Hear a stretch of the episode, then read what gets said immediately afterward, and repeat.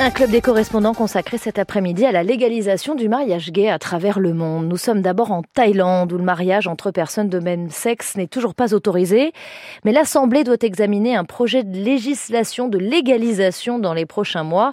Carole Izou, l'idée ne rencontre pas tellement d'opposition de la part de la société civile. Non, puisque la Thaïlande s'illustre en pratique par une large tolérance sur toutes les questions LGBT.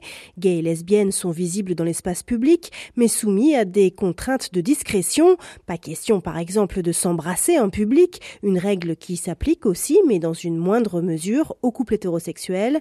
Les crimes de haine contre les homosexuels sont quasiment inexistants. Quant aux personnes transgenres, elles sont visibles partout dans la société, pas seulement dans le monde de la nuit, mais aussi à la caisse du supermarché ou au doigt sans que personne ne songe même à le remarquer. Le bouddhisme interdit en théorie aux homosexuels de résider dans les temples où les hommes vivent en collectivité, mais ne porte pas de jugement particulier sur la pratique de l'homosexualité dans sa vie privée. Les autorités du pays font même de cette tolérance un argument marketing en faisant la promotion de la Thaïlande comme destination touristique sûre et ouverte pour tous les couples. Une tolérance donc dans la vie quotidienne, mais une inégalité de droits qui subsiste. Oui, puisque le droit de se marier légalement est toujours réservé aux couples hétérosexuels. Pas question non plus pour les personnalités publiques de se déclarer ouvertement, explicitement homosexuels, même si les couples homosexuels n'ont pas besoin de se cacher pour vivre ensemble. À noter que les représentants des élites thaïlandaises, issus des familles les plus riches, ont tendance à ne pas signer de contrat de mariage civil et de lui préférer un mariage au temple pour éviter de disperser les fortunes familiales. Certains moines et temples libéraux acceptent déjà de célébrer les unions homosexuelles. Carole Isou, correspondante de France Info en Thaïlande. Dans les pays baltes, seule l'Estonie a légalisé le mariage pour tous à l'automne dernier, presque dix ans après avoir adopté une loi d'union civile. Le texte est entré en vigueur le 1er janvier dernier. Marielle Vituro et les premiers mariages ont déjà été célébrés. Oui, c'est un couple de femmes qui s'est marié dans la seconde ville de l'Estonie, à Tartu. Et comme l'a rapporté le média public estonien, il s'agissait pour elle avant tout d'une question de sécurité.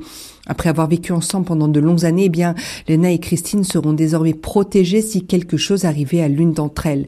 Dès son arrivée au pouvoir il y a un an, la coalition libérale a pris cette décision. C'était une promesse de campagne, mais c'était aussi afin d'éviter toute tentative de blocage ultérieur par les forces nationalistes. Auparavant, elles avaient déjà réussi à empêcher le vote des décrets d'application de la loi sur l'union civile. Désormais, être un couple homosexuel en Estonie devient quelque chose de tout à fait habituel. Ce n'est pas tout à fait le cas dans les deux autres pays baltes. Oui, la Lituanie n'a toujours aucune loi autorisant l'union civile pour les couples de même sexe. C'était une promesse de campagne il y a quatre ans, mais tous les votes ont échoué. Le Parlement letton à Riga a voté cette loi d'union civile à la faveur d'un changement de coalition gouvernementale et l'arrivée euh, de partis situés plus à gauche euh, l'automne dernier. Avant cela, il y avait eu déjà huit tentatives toutes infructueuses et les couples de même sexe allaient au tribunal pour obtenir une reconnaissance par la justice. La situation en fait est un peu paradoxale depuis plusieurs années. Eh bien, les marches des fiertés se déroulent dans les centres-villes, des couples homosexuels s'affichent en couverture des magazines. Ce sont les lois qui ont du retard par rapport à la manière dont vivent les gens. La scène politique en Lituanie notamment est encore marquée par un certain conservatisme. Merci Marielle Vituro. Au Népal, à présent, plusieurs couples de même sexe viennent de réussir à enregistrer leur mariage, ce qui entérine une longue réforme dans le domaine. Le Népal est ainsi le premier pays d'Asie du Sud à autoriser ces unions, Sébastien Farsi.